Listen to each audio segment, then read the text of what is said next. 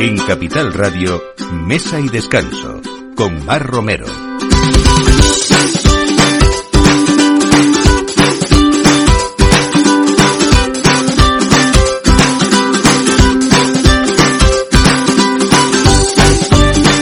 Buenos días, pues eh, casi en pleno puente, casi no, en pleno puente, estamos hoy, pues como siempre, compartiendo su mesa en esta hora del aperitivo, en Mesa Descanso, desde Capital Radio.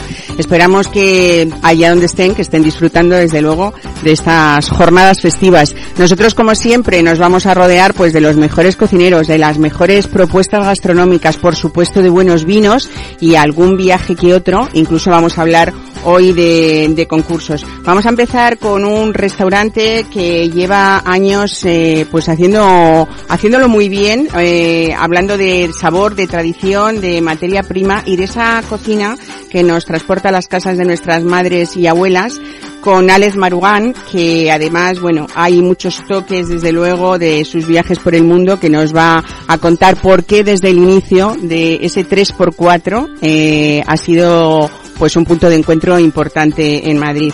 Nos vamos a hablar de vinos de elegantes, eh, frescos, ¿no? Que aporta la familia Carbajo a la bodega más antigua de Rueda, que son vinos Sanz. Y hoy tendremos con nosotros a Ana Carbajo para que nos cuente cuál es esa filosofía de la bodega y sobre todo cuáles son esos vinos que elaboran tanto en Rueda como también en Madrid. Algunos, eh, pues con mucha enjundia y con mucha fama y otros como muy divertidos también.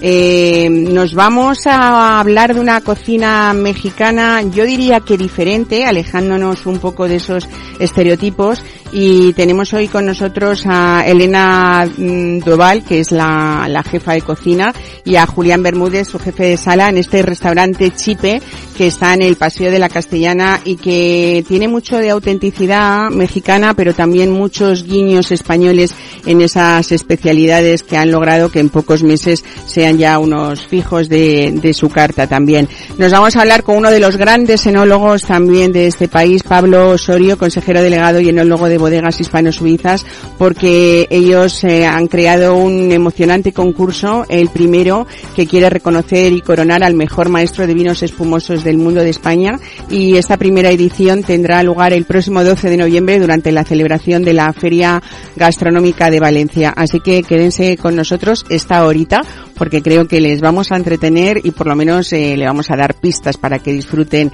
de esa buena gastronomía y de esos vinos también. Con ustedes, Juan da Cañadas en la realización y quien les habla, Mar Romero. Bienvenidos a Mesa y Descanso.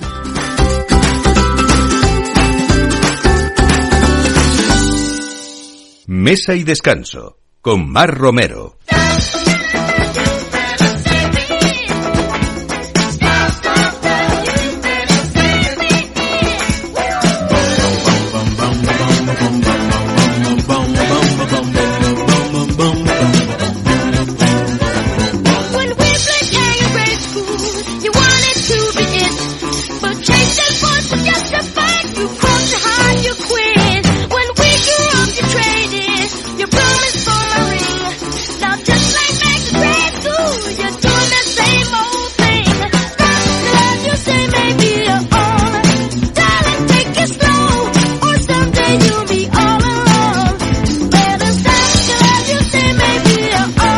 ¿Se imaginan ustedes a un niño que desde pequeño hace solo la compra en el mercado, que luego tiene pasión por el fútbol y que llega a ser árbitro y al final pasa por la cocina y aquí le tenemos en uno de los restaurantes con la mejor relación calidad-precio de Madrid. Eso dicen. Alex Marugán, buenos días, bienvenido.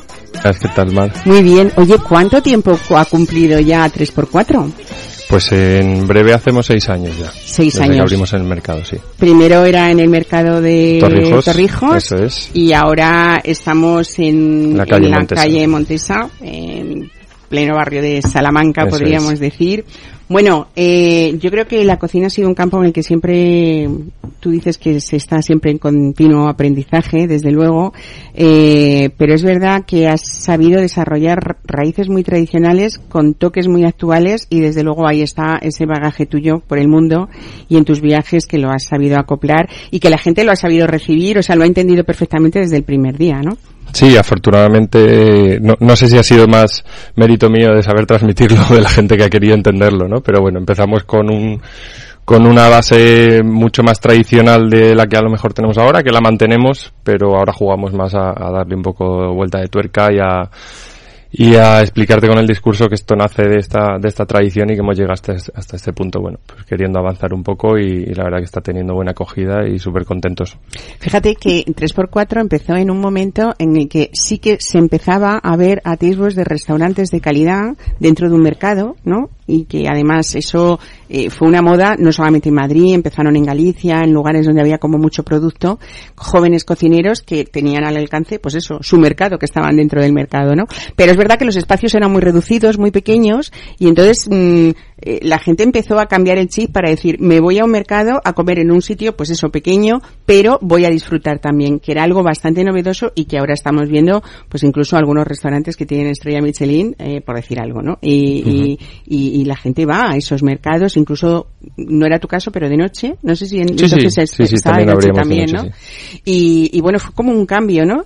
Eh, Yo creo que, que los mercados a, los jóvenes sobre todo, también a, los no tan jóvenes que más adelante se han, se han sumado, pero nos dieron una oportunidad muy, muy, muy grande de poder eh, mostrarnos o de poder eh, hacer lo que queríamos hacer eh, a un precio muy asumible. Entonces, con 25, 25 años, perdón, que era, que era mi caso cuando lo abrí, pues no podía hacer frente a ningún tipo de inversión estratosférica eh, pedir al banco siempre da miedo a todo el mundo. Bueno, eso puede mostrar mucha cabeza, ¿eh? porque tú tenías muy claro tu concepto de cocina, lo que querías hacer y también tenías muy claro que hay proyectos en los que uno se embarga y puede ser un magnífico cocinero. Estamos llenos de ejemplos de esto y muy malos gestores. Totalmente.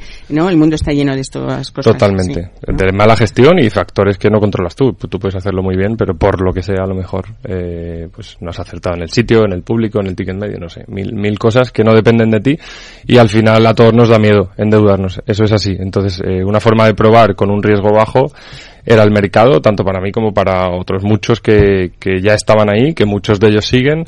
Eh, como decías, estrellas Michelin que ahora les vemos en el mercado. Desgraciadamente, de momento, que yo sepa, en España no hay ninguna estrella en ningún mercado.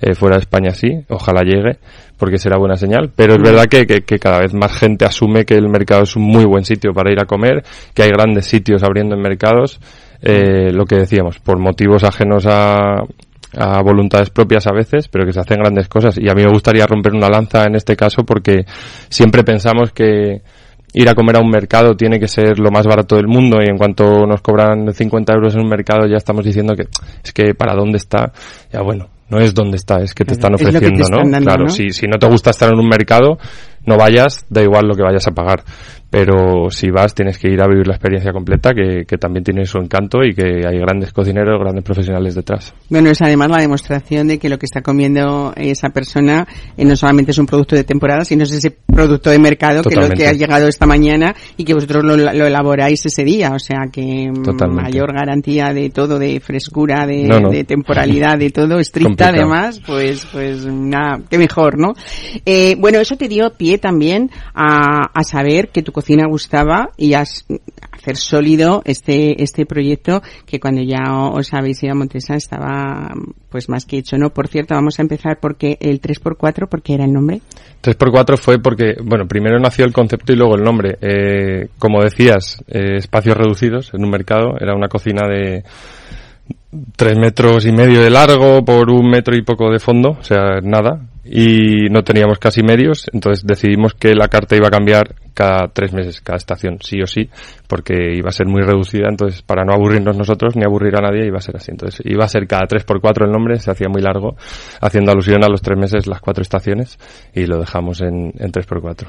Bueno, cuando hablamos de que tu cocina nos transporta a esas, las casas de nuestras madres, de nuestras abuelas, es verdad que lo podemos traducir y que vosotros lo hacéis también así, lo llamáis mucho chup chup en tu cocina, pero también eh, pues mucha influencia latino-francesa porque realmente tú has pasado tiempo en Saint-Tropez, por ejemplo, eh, también eh, mucho de cocina Nikkei en, en, en, tu cocina, pues por todos esos, esos viajes tuyos, ¿no? ¿Qué es lo que dirías que mm, que más ha influido? Hay como esa cocina latino-francesa, podríamos decir. ¿Te ha marcado más unas zonas que otras? Totalmente, sí, sí, 100%. Yo viví en, en, México y en Francia y creo que México ha sido lo que más me ha marcado, no solo a nivel gastronómico, sino a nivel personal. Yo salí enamorado de México, de hecho ahora vuelvo otra vez a México, intento ir cada 3, 4 años como mucho, intento volver por allí y siempre intento, ya sea en México o en cualquier otro país, eh, coger mucho arraigo de la cocina callejera. Luego darle tú las vueltas que quieras, callejera y tradicional, no solo callejera, ¿no?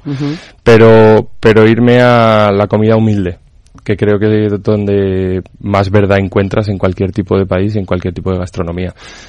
Yo hablaba en estos días que tengo una amiga eh, periodista eh, que lleva ya cumplido justo este año 10 años en México, está en Ciudad de México viviendo desde el principio y como se dedica a esto también, eh, pues ha ido, ha ido, viendo esa evolución en los 10 años y sobre todo ese intercambio de culturas. estamos viendo cómo ciudades como Madrid se llenan de restaurantes mexicanos, algunos pues mm, más normales en el sentido de que veíamos que era mm, al principio esa cocina Tex-Mex de taquerías y tal, y ahora estamos viendo cómo hay realmente una profunda, un profundo cambio de, de, de ver esa cocina auténtica, volviendo un poco, incluso lo que hemos hecho los españoles antes, ¿no? De, de, volver a las raíces y tal. Y luego ha habido este intercambio de cocineros como tú, otros muchos podríamos contar, que han ido a México y quizá hayan despertado esas ganas, pues esta periodista me decía, estoy eh, llena de frases de mm, cocineros, eh, jóvenes promesas, ¿no? De, eh, mexicanos, ¿no? Porque era como eh, todo el mundo ahora es joven promesa, pero es verdad que es que hay un interés eh, por salir eh, fuera de lo que son pues esos estereotipos que te decimos sí. y hoy vamos a traer un ejemplo de alguien, de empresa, un empresario mexicano que precisamente lo hace al revés, venir aquí y hablar de cocina de raíces, ¿no? Eh, ha habido un intercambio interesante, muy interesante en los últimos 10 años, tanto de, de cocineros españoles y, al y mexicanos y al revés, ¿no? Sí, yo creo que se está eh, conectando más las dos culturas. A mí me llamaba mucho la atención cuando vine de México, sobre todo, que en Madrid no encontraba una cocina mexicana bien representada. Y esto me llamaba mucho la atención porque decía, no puede ser que China, que está más lejos y tal, tiene muy buena representación, Perú tiene muy buena representación, Japón tiene muy buena representación, y México hay, porque hay, pero no creo que esté bien representada. Esto solo lo ves cuando vienes de allí, claro. Eh, yo creo que, que, tenemos aquí a los amigos de Chipre que, que, pueden estar un poco de acuerdo, o no, no lo sé, pero eh, creo que sí. Realmente y yo creo que es un camino, ¿no? Porque siempre ha pasado con otras culturas, o sea, con otras cocinas de otras culturas. Cuando sí. teníamos los restaurantes chinos, pues éramos, ya sabéis, ¿no? Como el síndrome de eh, la especie esta de, del umami que todo sabía igual, ¿no? Y de repente tenemos unas cocinas chinas importantísimas, buenísimas. Es. Yo creo que fíjate con Japón es quizá no lo sé, en mi opinión, la, la única excepción en cuanto que desde el principio ha habido um, una cocina eh, de producto interesante y de muchísima calidad. En el resto ha, ha, tenido que pasar por esas cocinas más populares para llegar a esas raíces de las que luego estamos contentos de, de ver en, en, cada una de las culturas diferentes gastronómicas. ¿no? Sí, bueno, Japón tampoco creo que desde el principio haya estado bien representada. ¿eh? Eh, lo que pasa es que también pensamos en Japón y pensamos en sushi auto, automáticamente y bueno, no solo sushi, ¿no? Entonces, entonces, pero bueno, incluso hablando de sushi tampoco ha estado bien representada desde el principio, ¿no? Ricardo en, en el, en, en, el en Kabuki, en el Wellington, pues abrió ahí un poco la veda, pero a día de hoy sí tenemos grandes restaurantes. Si hablamos solo de Madrid, pues tienes ahí a los chicos de Umico, tienes a Capo, tienes a Cobos, eh, muchos sitios, o a Luis Areva lo que hace Nikkei, pero desde hace tiempo ya que, que viene marcando tendencia también, pero tienes a Torikei, que es un izakaya, un japonés donde olvídate del sushi y ves a disfrutar como en cualquier tasca taberna de, de Tokio, y es una pasada.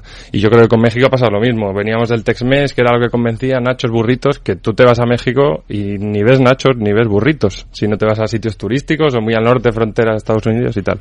Y, y yo creo que de unos añitos aquí se ha ido avanzando un poco más en esto, ya te puedes comer una buena cochinita de verdad, un buen sope, un buen salbute, un pozole en condiciones sin necesidad de rebuscar demasiado, tener que buscarte tú la vida para cocinártelo.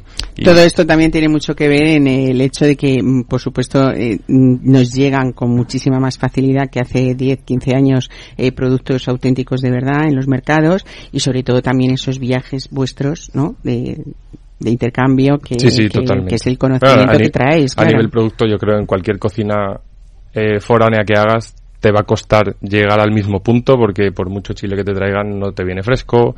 Eh, pues hablando de cochinita pibil, pues el naranja agria aquí no tenemos. Y para mí es una de las piezas clave en la, en la receta de la cochinita pibil cuando la pruebas allí son cosas que tienes que adaptar, pero también hay que tener mano, un poquito de cabeza para, para hacerlo bien y se, se podía hacer mejor de lo que se hacía, ya se está haciendo mejor y seguro que se puede hacer mejor todavía, hablando en, en México hablando en cualquier sitio, ¿no? Bueno, vamos un poco, si te parece, a esa carta, eh, esencia de 3x4, porque vamos a poder encontrar, eh, pues, por ejemplo, eh, casquería, vamos a poder encontrar escabeches. Eh, hay algo que me encanta y es que tú en muchos de tus platos haces honor y pones en el nombre en la carta de esos productores cercanos, ¿no? Eh, pues no sé, dices, por ejemplo, eh, pues quiero, eh, hago un, un, magre de pato label que mi proveedor es Higinio, ¿no? Famosísimo, que por eso lo nombro. o unas piparras de lodosa fritas que mi proveedor es eh, Jesús Aguirre, ¿no? La casquería de Oscar cuando tus callos, tu pata y tu murro, que yo es que esa le tengo que nombrar porque es uno de mis platos preferidos en invierno, ¿no? Eh, no sé, ¿qué importancia tienen, ¿no? Esos pues, proveedores a pues los que tú tú, eh, claro, tienes la seguridad de que vas a ofrecer Toda, porque al final creas un, vínculo y un nexo que necesitas, tanto tú como para contar una historia al cliente. Yo puedo cocinar mejor o peor, pero la importancia que tiene un buen producto es imprescindible y creo que cuando haces participar al productor de tu cocina se implica mucho más contigo. Siempre digo que no hay el mejor producto para todo el mundo. estamos hartos de oír hablar de un sitio de producto, sitio de producto, donde tienen un producto de la leche, el mejor producto. ¿Cuánto producto tan top hay? No hay tanto. Es imposible. Hay muy bueno, hay bueno, hay buenecillo y ya vamos tirando para abajo. Pero el muy bueno lo tienen asegurado cinco sitios. Yo no soy uno de ellos. bueno, sí lo tienes, porque si no, no estarían ahí puestos los nombres. bueno, vale, sí, lo, lo, tengo muy bueno, pero no ese super top, ¿no? No, no somos Echevarri, que a lo mejor sí que lo tiene. También hay un trabajo detrás eh, de Víctor espectacular. Pero sí que luchamos por tener lo mejor dentro de nuestras eh, posibilidades. No económicas, sino de pues lo que hablamos. Es que a lo mejor de la mejor quisquilla salen 100 kilos al día. ¿Cómo te haces con ella? Es imposible. Si tiene que venir desde, desde el mar hasta Madrid, se ha quedado por el camino. No, aquí no te llega. Por mucho que digan que es el mejor puerto. Bueno, lo que sí que me gustaría mm, un poco que me, expliques cómo se puede hacer esa cocina de calidad, esa cocina de producto de la que estamos hablando, de proveedores cercanos con, con muchísima eh, fama ya y de, de, de, hacerlo muy bien durante muchos años y convertirse en uno de los restaurantes, eh, ¿cómo decirlo?, con esos precios amables que tú tienes. Sí, a, veces demasiado creo. bueno, a mí me encanta el hecho de que puedas que, se pueda elegir en 3x4 las, las raciones y las medias raciones. Eso es una de las cosas que, que más me gusta. Bueno, esto al final viene de, de, ser cliente también. Siempre agradeces, creo que los cocineros todos comemos mucho cuando salimos, mucha cantidad, y, agradeces tener medias raciones porque quieres probar más. Pues como a mí me gusta encontrármelo, hay que intentar darlo también, ¿no? Eh, es verdad que dentro de una cocina la, la operativa te la complica, pero el cliente lo agradece mucho, como decías tú, ¿no? De que, de que a ti te gusta y lo agradeces. Y luego, pues, precios. Eh, creo que una de las claves es eliminar en la medida de lo posible intermediarios. Si tú compras directamente a productor, te incluye un precio de coste de transporte, pero te estás quitando intermediarios. Eh, que son muy necesarios en muchos casos y yo también los tengo en otro tipo de proveedores. Tienen que comer también, pero pero si quieres abaratar un poco de costes y además garantizarte el mejor producto, es lo mejor de todo es hablar con el productor, porque si hablas con intermediario, intermediario con el productor, no te va a asegurar que siempre tengas eh, lo mejor.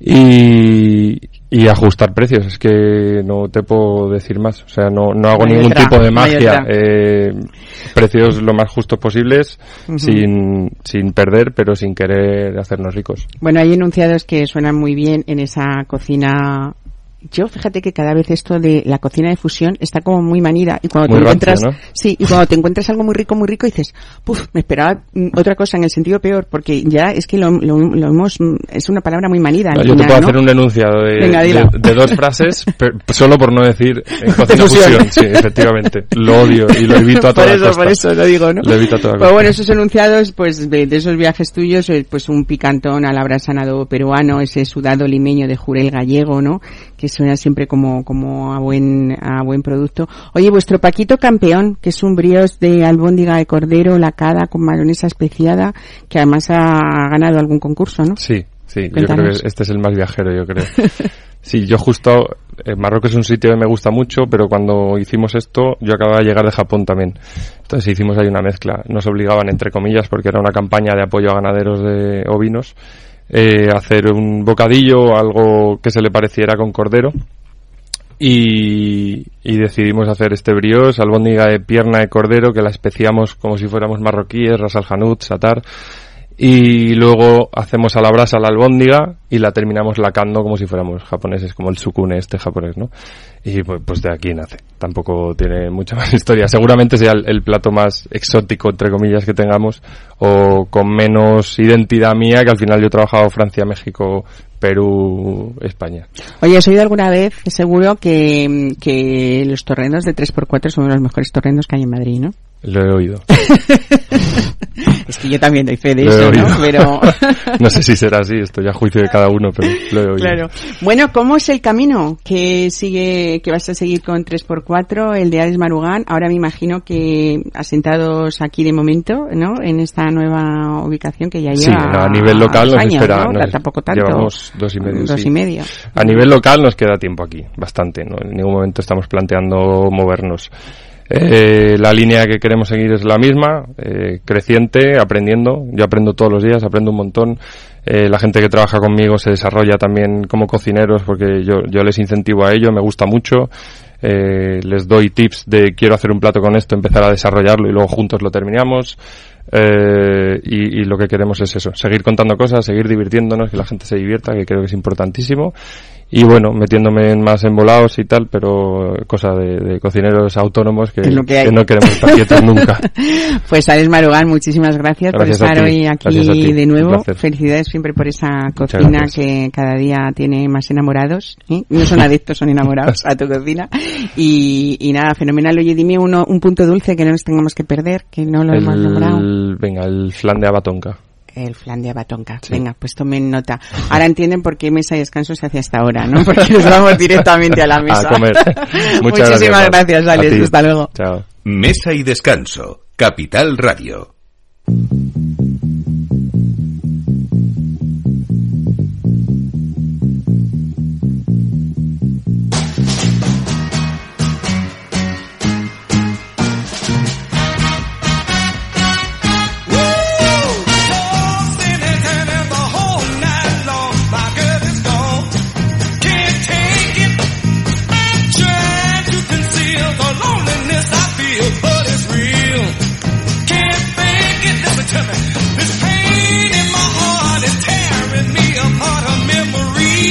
Bueno, pues como siempre, nos vamos de viaje a través del vino. Esta vez eh, nos vamos a ir a la bodega más antigua de Rueda, de manos de Ana Carbajo. Ana, bienvenida, buenos días. Buenos días, Mar, encantada de estar aquí. Bueno, más de 150 años de bodega fundada por la familia de los Donatos, pero quienes dieron forma y fama a unos vinos que ya son historia en la zona, eh, también desde 2003 ha sido tu familia, primero tu padre, ahora, ahora tú. Y luego además, eh, yo creo que hay que hablar de que habéis mimado uno de los viñedos más especiales de ese triángulo de oro y que habéis elaborado pues vinos únicos. Cuéntanos un poco cómo habéis ido creciendo, eh, eh, sobre todo, eh, mm, hablamos de la seca y ya sabemos que hay vinos muy especiales porque verdejos hay muchos, eh, pero estamos aquí para hablar de cosas muy singulares y muy especiales en, en 100 hectáreas que vosotros tenéis justo ahí, ¿no? En el término municipal de la seca. Pues sí, Mar, la verdad que, bueno, cuando mi padre empezó con la bodega hace ya 20 años, pues una de las cosas más importantes para él eh, era eh, hacer buenos vinos y para hacer buenos vinos lo más importante es el viñedo, es la materia prima, es eh, fundamental eh, y yo creo que un punto diferencial eh, cuando tú tienes tu propio viñedo. Eh, también tengo que decir que da muchos quebraderos de cabeza, que la agricultura es muy difícil y sobre todo cuando es un viñedo muy antiguo, porque bueno, muchas veces cuando, cuando estás allí y lo estás viendo, piensas, me gustaría que la gente, los consumidores, conocieran más el campo, las dificultades que, que tiene, porque no son solo las meteorológicas o, bueno, las vicisitudes de cada año, sino que eh, cualquier trabajo en un viñedo antiguo, como es el nuestro, que eh, la media de edad es eh, de más de 40 años, son, es muy complicado, ¿no? Porque antes se plantaba de otra manera, tienes menos densidad de plantas, eh, son cepas enormes que complican pues cualquier labor de, de poda o de, de, poda en verde o cualquier labor que tengamos que hacer, pero eh, nos da una calidad eh, que nos permite pues seguir nuestro estilo propio.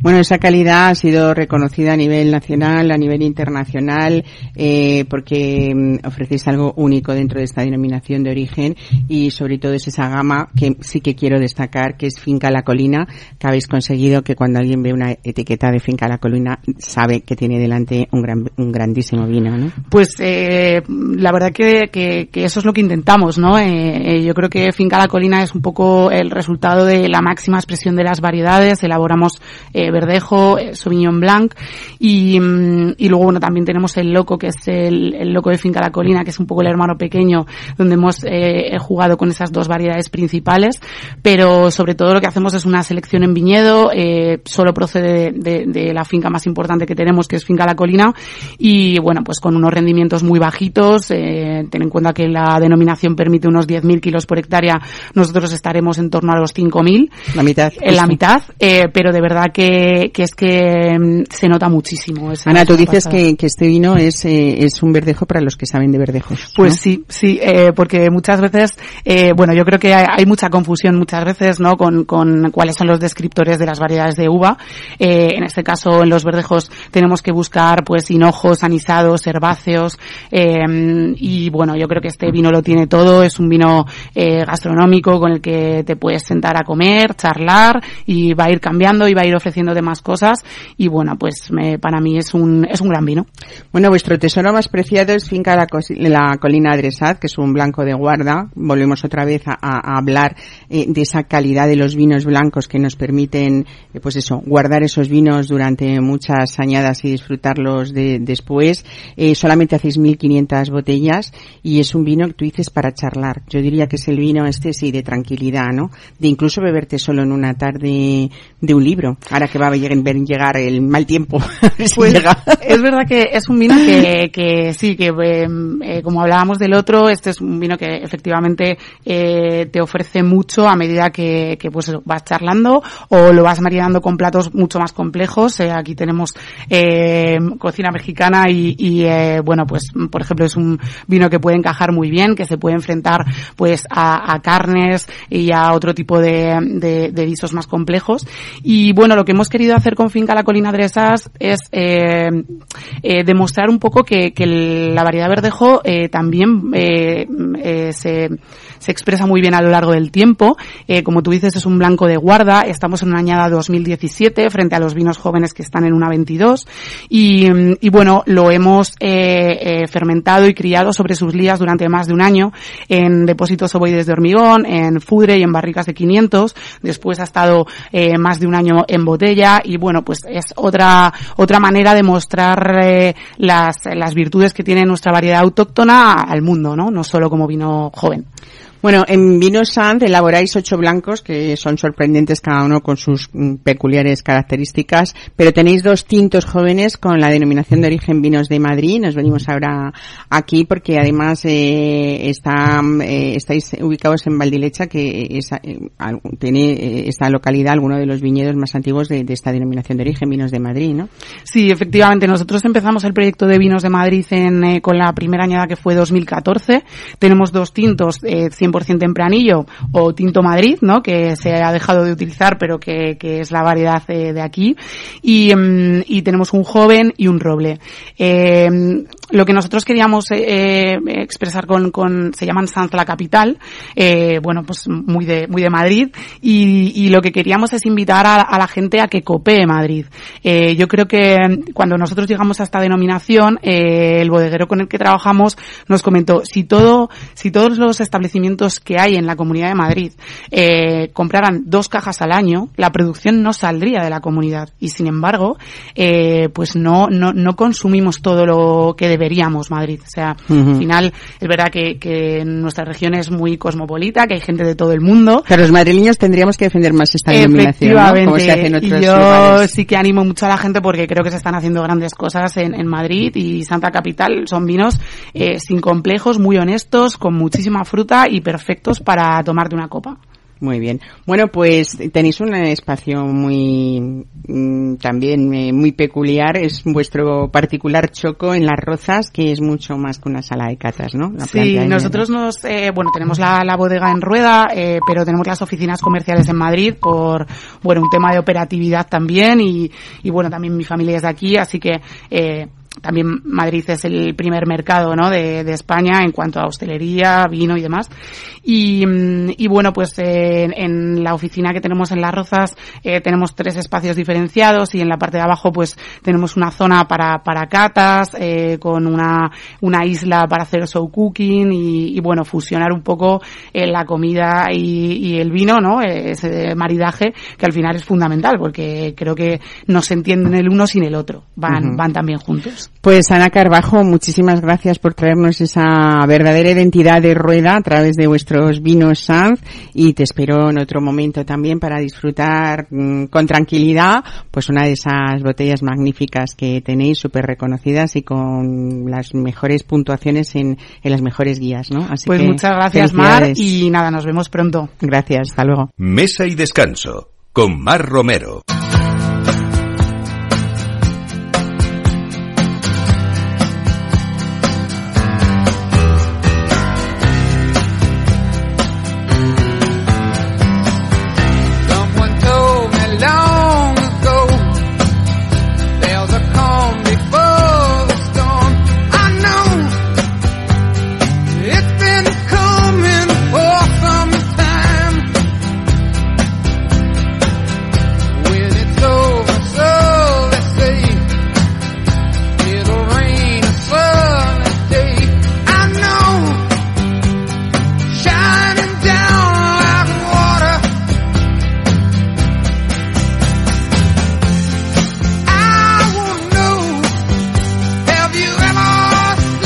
Bueno, pues el próximo 12 de noviembre eh, se celebra la Feria Gastronómica de Valencia y aquí dentro de esta feria eh, se va a realizar el primer concurso para descubrir y reconocer al mejor maestro de los espumosos de España. Y así nace Sparkline Wine Master. Pablo Sorio, que es consejero delgado y enólogo de bodegas hispano-suizas, tiene mucho que contarnos porque hispano-suizas tiene mucho que ver en este primer concurso para descubrir este maestro de los espumosos de España. Pablo Sorio, buenos días, bienvenido a Hola. Mesa de Descanso.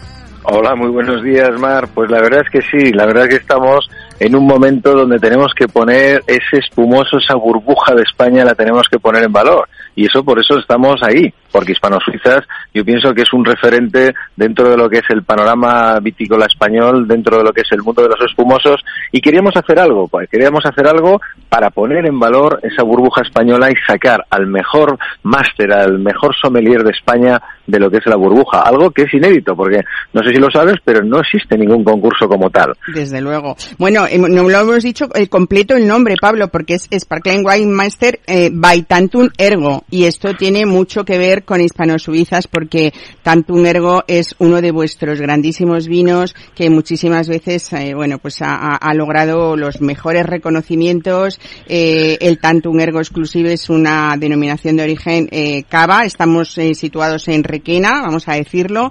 Y, y bueno, tanto este como, como el exclusivo ha sido siempre pues incluso auténticas rarezas porque no es habitual que en este caso del que hablamos un cava tenga una crianza en rima de más de 10 años, 118 meses, ¿no? Es una Sí, sí. barbaridad. Efectivamente, y eso es un poco lo que desde Hispano Suiza siempre queremos hacer, apostar por una calidad, por un espumoso diferente, que el concepto era hacer un champán con denominación de origen cava, pero sobre todo enfocarlo en esas crianzas largas en botella, porque pensamos que la burbuja necesita tiempo, y ese tiempo lo tiene que pasar en la botella para conseguir tener la elegancia, la sutileza y esa cremosidad de boca y esa complejidad que dan a los grandes cavas de España. Y bueno, y por supuesto, sabes que ahora mismo hay una tendencia a nivel mundial con el tema de la burbuja pero ahora estamos en una situación complicada en el mundo del vino. Mm. El consumo nos baja, no a lo mejor el tuyo y el mío, Mar, pero No, seguro. El, el consumo nos está bajando, pero mientras tanto, eh, el único que está creciendo dentro de lo que es el consumo general del vino son los vinos espumosos. Entonces, estamos viviendo un momento de gloria dentro de esta incertidumbre que hay a nivel mundial y pensamos desde Hispano-Suizas que teníamos que apoyar esta iniciativa, pero sobre todo crear ese concurso que estaba por hacer para conseguir que el sommelier de la burbuja sea ahora mismo un referente a nivel nacional. Porque Claro. tú sabes que los sommeliers entienden de todo, pero ahora concretamente les vamos a ir al punto de decir, ¿cuánto entiendes de burbuja? Bueno, vamos a decir otra vez más que esta denominación de origen protegida, donde se ubica eh, Hispano-Suizas, es eh, la denominación de origen de Utiel Requena, que es una de las zonas vinícolas españolas de, de mayor tradición y en que la, la- en la que habéis apostado para, para producir vuestros vinos. Pero con este concurso, Pablo, lo que pretendéis también es un poco ensalzar, eh, pues también diferentes zonas eh, vinícolas donde se hacen espumantes de diferentes métodos de elaboración también, ¿no? Que son muchos. Sí, efectivamente, y sobre todo vamos a basarnos en lo que son métodos de elaboración de fermentación natural, diríamos. Es decir, no estamos hablando de gas añadido, siempre estamos hablando de lo que es gas endógeno, producido por las propias levaduras en fermentación. Y nosotros, como sabes, que somos denominación de origen cava en Requena, Requena para todos nuestros oyentes que sepan que es la segunda zona de producción de cava de España con 4.000 hectáreas de superficie y somos el cava de altitud de España. Estamos a 700 metros sobre el nivel del mar, que eso nos permite tener unas connotaciones diferentes al resto, sobre todo porque vamos a buscar esa ecología, esa sostenibilidad de esos cavas donde son zonas poco lluviosas, donde la humedad relativa es muy baja, con suelos pobres y la materia prima, yo te podría decir que es la mejor uva del mundo para hacer cava. Desde luego. Eso lo, lo tenemos de serie, que digo yo, eh, eh, en la zona de Requena. Y si eso le damos un saber hacer y lo ponemos en valor y sobre todo lo hacemos una crianza larga, yo pienso que ahí lo podemos demostrar. Pero en este caso concreto, Marga, el concurso lo que buscamos es intentar eh, apoyar todas estas iniciativas ahora mismo que hay en España de hacer grandes espumosos y sobre todo a esos profesionales que están en la gran hostelería de España, pues ponerles y darles ese acicate para que consigan ser la referencia de lo que es la burbuja, es decir, los espumosos de fermentación natural, bien sea fermentación método champenois en botella, bien sea método en depósito, charmat o incluso los ancestrales. Pero todo estamos hablando de esa burbuja natural de fermentación de carbónico endógeno. Ujú. A la vez, Pablo, eh, este concurso también pretendéis con él ensalzar esa, esa figura del sumiller, que además es que tiene una importancia decisiva a la hora también eh, de empujarnos, por decirlo de alguna manera, a disfrutar y a conocer y a investigar pues estos diferentes espumosos y sobre todo lo que decías es que ese consumo que se ha elevado, afortunadamente, es porque quizá eh, es el vino que se puede consumir a todas horas, el más versátil desde el punto de vista gastronómico y también incluso el de tomar una copa que hace años ni se nos ocurría en una terraza o en una discoteca o en una, eh, no sé, en un lugar de ocio pedir vino. Y bueno, el espumoso es un vino que realmente llama para, para tomarlo como, como vosotros toman otras copas que son destilados con mayor graduación, ¿no? Efectivamente, Mar. Como tú bien dices, ahora mismo hay un cambio de tendencia en el consumo de los vinos espumosos. Prácticamente el consumo estaba destinado a lo que eran celebraciones y, por, y cómo no, la Navidad. Es decir, esos dos meses últimos de noviembre y diciembre teníamos unas ventas de más del 60% del espumoso. Bueno, esto ha cambiado.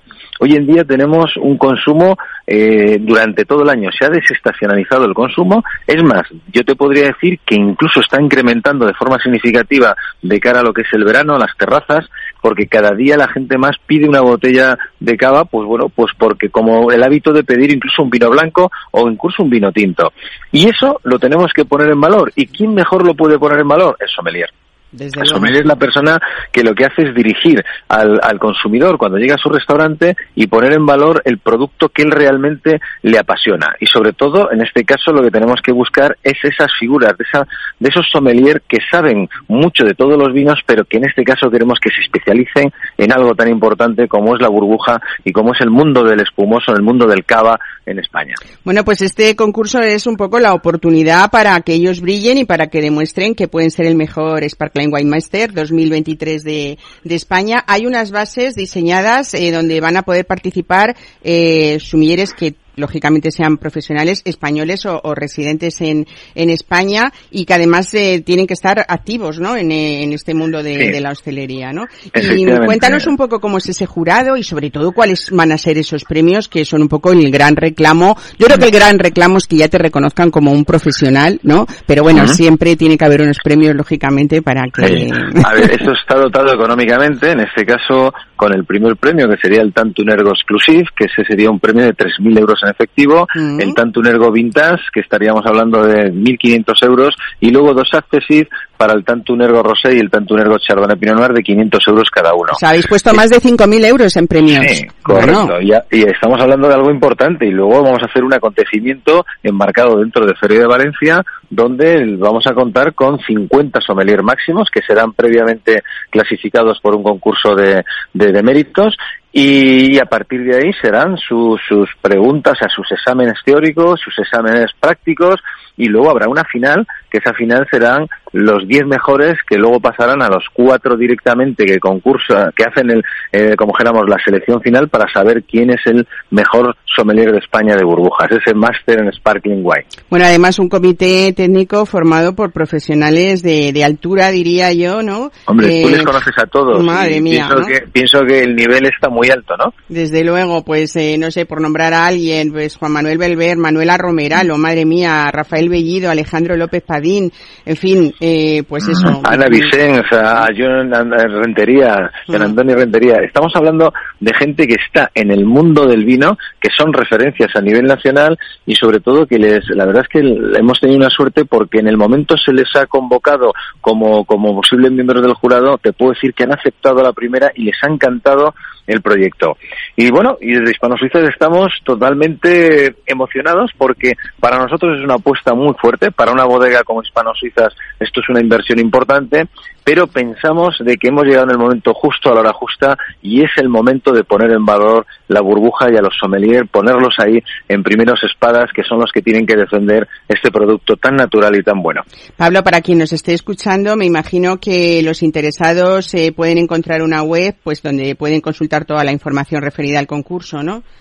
Efectivamente. Tenemos una web que va asociada con el concurso, que es Sparkling Wine Master, y ahí lo pueden encontrar. Y luego también desde Hispano Suizas le podemos lanzar directamente el enlace a lo que es la web y luego, por supuesto, de, con, a través de efecto directo con Cristina Tierno, que es la organizadora, que será la persona que lleve todo lo que es la selección con el jurado previo a los concursos, el concurso de méritos, más luego el jurado final. Bueno, Pablo, te veo emocionado como todo lo que haces eh, siempre, ¿no? Porque tú que has vivido las viñas desde pequeño y, y, bueno, pues eso, participando en todo lo que son vendimias pisadas. Por cierto, estás en plena vendimia, así que agradecerte que hayas hecho este parón para contarnos todo esto. ¿Cómo está siendo esa vendimia en Requena este año?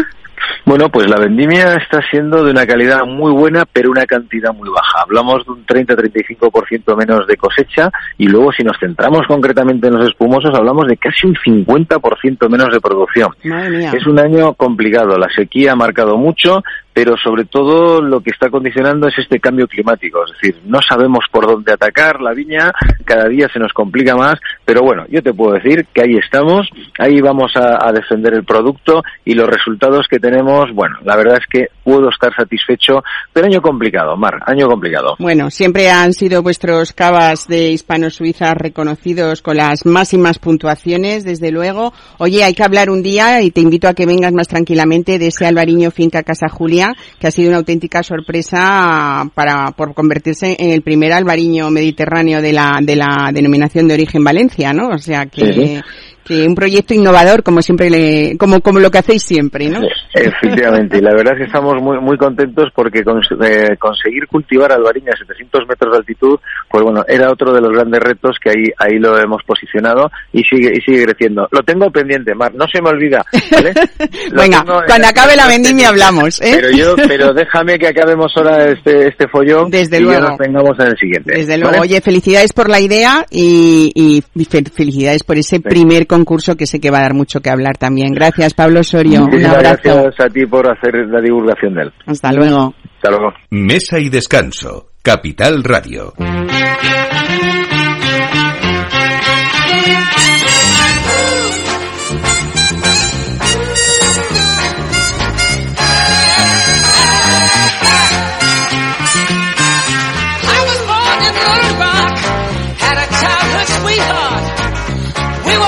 Bueno, pues hablamos ahora de cocina sabrosa, desde luego, fresca y con guiños españoles en alguno de sus platos y también, y también margaritas de diferentes sabores porque son parte de esta oferta para compartir que nos ofrece el restaurante Chipe desde que abrió, pues todavía no ha cumplido, todavía le queda para cumplir un año. Y tenemos dos de sus protagonistas que me encanta hablar de jóvenes en un equipo con muchas ganas, con mucha garra y con mucha fuerza, que es Elena Doval. Bienvenida, Elena, jefa de cocina de Chipe. Buenos días. Chipe con X, Chipe, pero bueno, lo vamos a nombrar así. Y eh, Julián Bermúdez, director de operaciones de Chipe también. Bienvenido. Buenos días, Mar. Gracias. Bueno, yo creo que viéndose a vosotros dos y viendo luego cuando uno va al restaurante el equipo que, que hay, bueno, ya para empezar, eh, hablando de Pablo, el dueño, tiene 36 años, aquí lo que vemos es un dinamismo, mm, pues que ya te entra por los ojos, esa decoración de la que vamos a hablar luego, que creo que es muy bonita también. Y ha habido una primera parte, siempre hay un rodaje eh, de meses cuando se inaugura un restaurante y cuando se va asentando, una de las cosas más importantes, cuando la, la sala y el jefe de sala, aparte de operaciones, que es Julián Bermúdez, ya está todo más que asentado, hay que asentar esa cocina y para eso llega en esta un poquito antes, previo al verano, Elena Doval, ¿no? Eh, bueno, vamos a hablar, Elena, que, que tú venías, es que yo os veo esas caritas tan jóvenes y digo, pero no puede ser que haya esas trayectorias tan, tan largas, ¿no? Pero es verdad que has pasado, pues, por muchas cocinas y que has adquirido experiencias eh, con al lado de cocineros, pues fíjate como Iván Cerdeño, por ejemplo, en su etapa cuando estuvo aquí en, Madrid en el Florida Par, o con Sune Andrade, o, con Ramón Freisa, ¿no?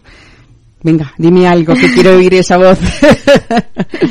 sí, bueno, eh, al final la cocina es aprender, crecer día a día y grandes cocineros como son ellos, pues al final te aportan pues ciertas ideas para llevar ya a cabo tu, tu día a día y tu cocina. Bueno, hay una nueva carta de temporada que prácticamente acaba de, estrenarse. Se han ido variando cosas. Hay algo muy importante en Chipe que lo vamos a decir porque hay cocina, decíamos fresca y sabrosa, pero es que hay cocina familiar, podríamos decir, o de esa herencia familiar eh, de, Pablo Chaín que, que viene, bueno, pues tiene familia en Puebla también y se ve esa cocina tradicional que tú has sabido captar estupendamente bien, tengo que decirlo. Hace tiempo, hace poco tiempo que hablábamos de ese plato pues tan tan tan nacional de, México que es eh, que son los chiles en nogada. Eh, te veíamos en la televisión haciendo además chiles en nogada. Oye qué, qué bien no qué ricos qué bien hechos. Sí la verdad eh, que de hecho vino la mujer de Pablo que es de allí para exactamente decirme cómo era la receta cómo se hacía y tal y nada, la estuvimos haciendo juntas y la verdad que triunfó, a la gente le encantó. Ha estado todo el mes de septiembre, qué pena que acaba septiembre y no podemos tomar chiles en nogada, pero podemos eh, tomar otras cosas. Vamos a hablar un poco de esa carta principal, eh, que tú ha habido cosas que has decidido no tocar porque estaban muy bien desde el principio, que son platos eh, pues muy frescos, ¿no? Y luego has decidido que no podía ser de otra manera porque eh, hay ciudades como Madrid en las que inevitablemente nos da la, pedimos una croqueta, aunque no seamos croqueteros, y ya eso sí que nos da la medida un poco de cómo va a ser esa cocina, esa presentación, y tú decidiste que tenía que haber una croqueta, en este caso de cochinita pibil. Para mí las croquetas es algo indispensable, además algo que parece algo muy sencillo, pero vas a un restaurante y es muy difícil encontrar una croqueta de verdad buena, cremosa, y bueno, en este caso eh, quise traer un poco mi receta, pero mi receta obviamente pues era de jamón serrano, como buena madrileña, pero le diste una vuelta. Le di la vuelta y la pusimos de cochinita para dar ese toque mexicano y que no se saliera un poco de la estética. Bueno, eh, hay platos, como decía, muy frescos que se han hecho ya casi clásicos de la casa y que tú has decidido no tocar, pues como el clomato de berberechos y langostinos, eh, luego nos vas a contar cómo es un clomato, para que para quien no conozca esta cocina mexicana auténtica, aguachile de, de camarones, pero en esos guiños españoles no podían faltar, por ejemplo, los torrendos de la sierra, que tú sí que le has dado una vuelta, me parece, ¿no? A, a, la, a la receta que mm. había originalmente. Eh, hay un taco gobernador que, por favor, si van ustedes a Chipre no se lo pierdan, porque es de calamares a la madrileña y sé que habrán probado ustedes muchos tacos, pero seguro que de calamares ninguno. Y otra de las cosas a destacar, yo creo, es el producto que tú manejas en la cocina y que también Pablo ha decidido que tiene que ser, eh, pues eso, un producto de, primerísima calidad porque las cosas no salen si, si las cosas, si, si el producto es mediocre, ¿no? Eso es, al final para tener una buena cocina necesitas un buen producto. Eh, como ha dicho antes Alex, se necesita que los proveedores al final confíen en ti, tú confiar en ellos porque es tu base de la cocina sin ellos no eres nada y ellos sin, nada, sin ti tampoco. ¿Qué podríamos decir sobre una Chipe que no se puede perder de Elena Duval? De, de, lo que haces en la carta. ¿Qué es lo las que? croquetas. Las croquetas lo primero, ¿no? Es que las croquetas es mi, receta, mi esencia. Bueno, está aquí eh, Julián, eh, Julián Bermúdez, que eh, estás como asintiendo, ¿no? Porque a ti te encantan las croquetas de Elena o no. Me encanta. Sí, ¿no? O sea, yo creo que es uno de los platos que no se puede perder nadie. Tú que estás manejando todo el día la sala, entre otras cosas, porque me imagino que gestionas equipos, en fin, muchísimas cosas. Lo que hace un director de operaciones también dentro de un restaurante.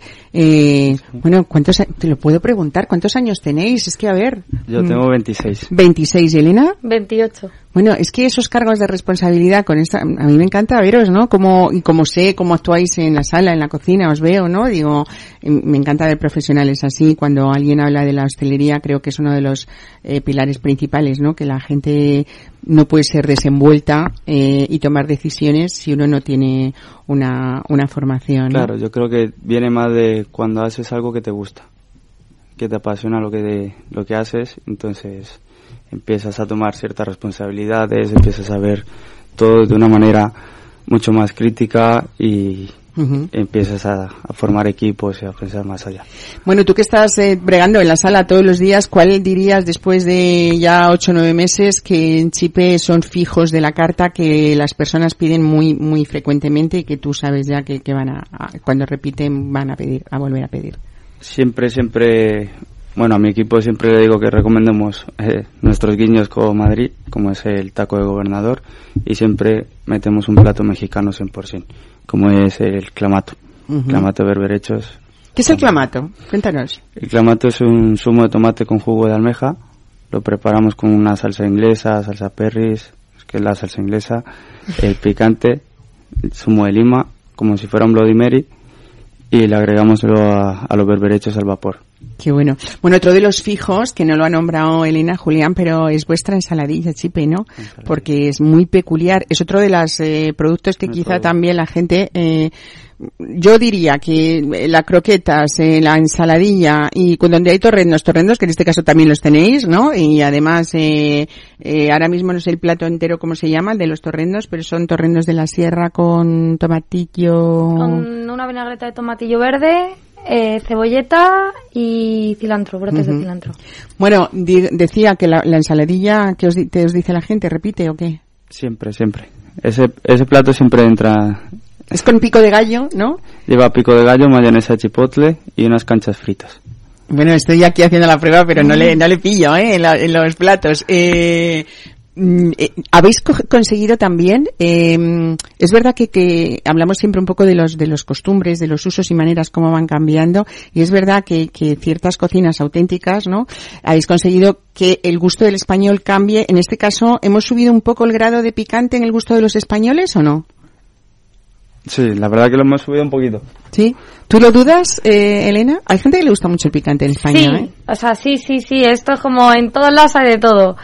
Pero es verdad que hay gente que te pide muchísimo más picante, que claro, obviamente mm, no puedes satisfacerlo en ese sentido porque los platos tienen que ser un poco también para todos.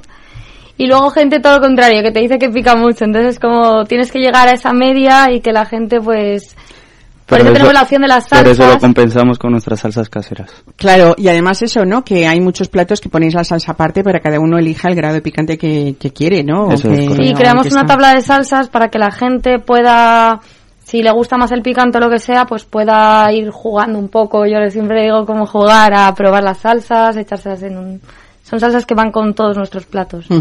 Bueno, una de las cosas que son eh, señeras en Chipe, eh, Julián, es precisamente también esa especialidad en margaritas de todos los sabores. Por supuesto, tienen que estar los mejores mezcales, eh, los mejores tequilas también, pero ha sido un éxito, ¿no? Sí, la margarita nuestra yo creo que ha tenido muy buena acogida en la zona. De hecho, tenemos muchos clientes de nuestra zona que solo van por las margaritas. Entonces, al final es una de nuestras señas de identidad, ¿no? Eh, además es que luego eh, también es verdad que nos habéis acostumbrado o habéis acostumbrado a muchos clientes a tomar esa margarita no solamente de cóctel, sino acompañando la comida, ¿no? Eso es. La verdad que cada vez se ve mucho más. O sea, cada vez como tiene un toque dulce, pero tiene se nota el tequila. Entonces la gente para acompañar la comida está muy bien o para después de la comida bueno, vamos a hablar un poco, si os parece, de esos valores añadidos que puede tener Chipe, eh, porque mm, con ese punto de que no cerráis a lo largo del día, aunque la cocina descansa un tiempo, pero mientras que se descansa en esa cocina, uno puede ir a tomar un aperitivo o puede ir de tarde a tomarse una margarita a las 5 o las 6 de la tarde. Y además los jueves creo que tenéis afterwork, ¿no? Cuéntame. Eso es, todos los jueves hemos hecho algo para que se haga siempre de 7 de la tarde a 11 de la noche tenemos el afterwork con DJ en vivo, muchas margaritas, ambiente y copas.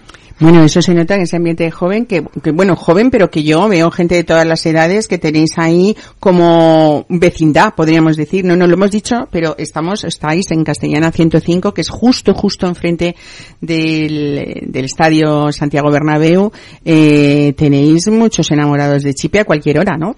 Eso es correcto. Y además, y además eh, los días del partido es muy, está, es muy, es muy guay a nivel negocio y a nivel identidad que siempre viene la gente con su familia antes del partido a comer y luego ya se va el partido y luego vuelven porque tenemos DJ mientras está para celebrar Elena, en esta nueva temporada habéis pensado en todos también y tú creo que has sido mm, una empujando a que haya un, menú ejecutivo que merece la pena destacar en Chipe porque hay eh, para elegir eh, primero, segundo, postre con unas calidades eh, de verdad que yo lo digo porque mm, eh, mm, quienes nos escuchen puede ir puede ver que, que estamos diciendo que no no es un menú al uso. Quiero decir que que hay mm, hay un conocimiento no solamente de cocina sino también que has intentado que el producto sea magnífico a un precio de cuánto 25 euros. 25 euros un menú ejecutivo. Bueno, pues mm, hemos mm, contado muchas cosas de Chipe. Le quedan las personas que nos escuchan, si no han ido, que vayan a veros y a disfrutar de vuestro trabajo. Felicidades por esa ilusión que ponéis en todo. Gracias. Y gracias por venir hoy. ¿eh? Muchas, gracias. Bueno, y gracias a ustedes que cada domingo están ahí escuchándonos y preparando. Nosotros intentamos ser partícipes en esas casas, preparando la mesa en esa comida que seguro que les espera ya. Esperamos que lo disfruten y los que les pille de vuelta del puente, pues esperamos también que lo hayan pasado estupendamente bien. Nosotros volveremos el domingo que viene. Gracias por escucharnos.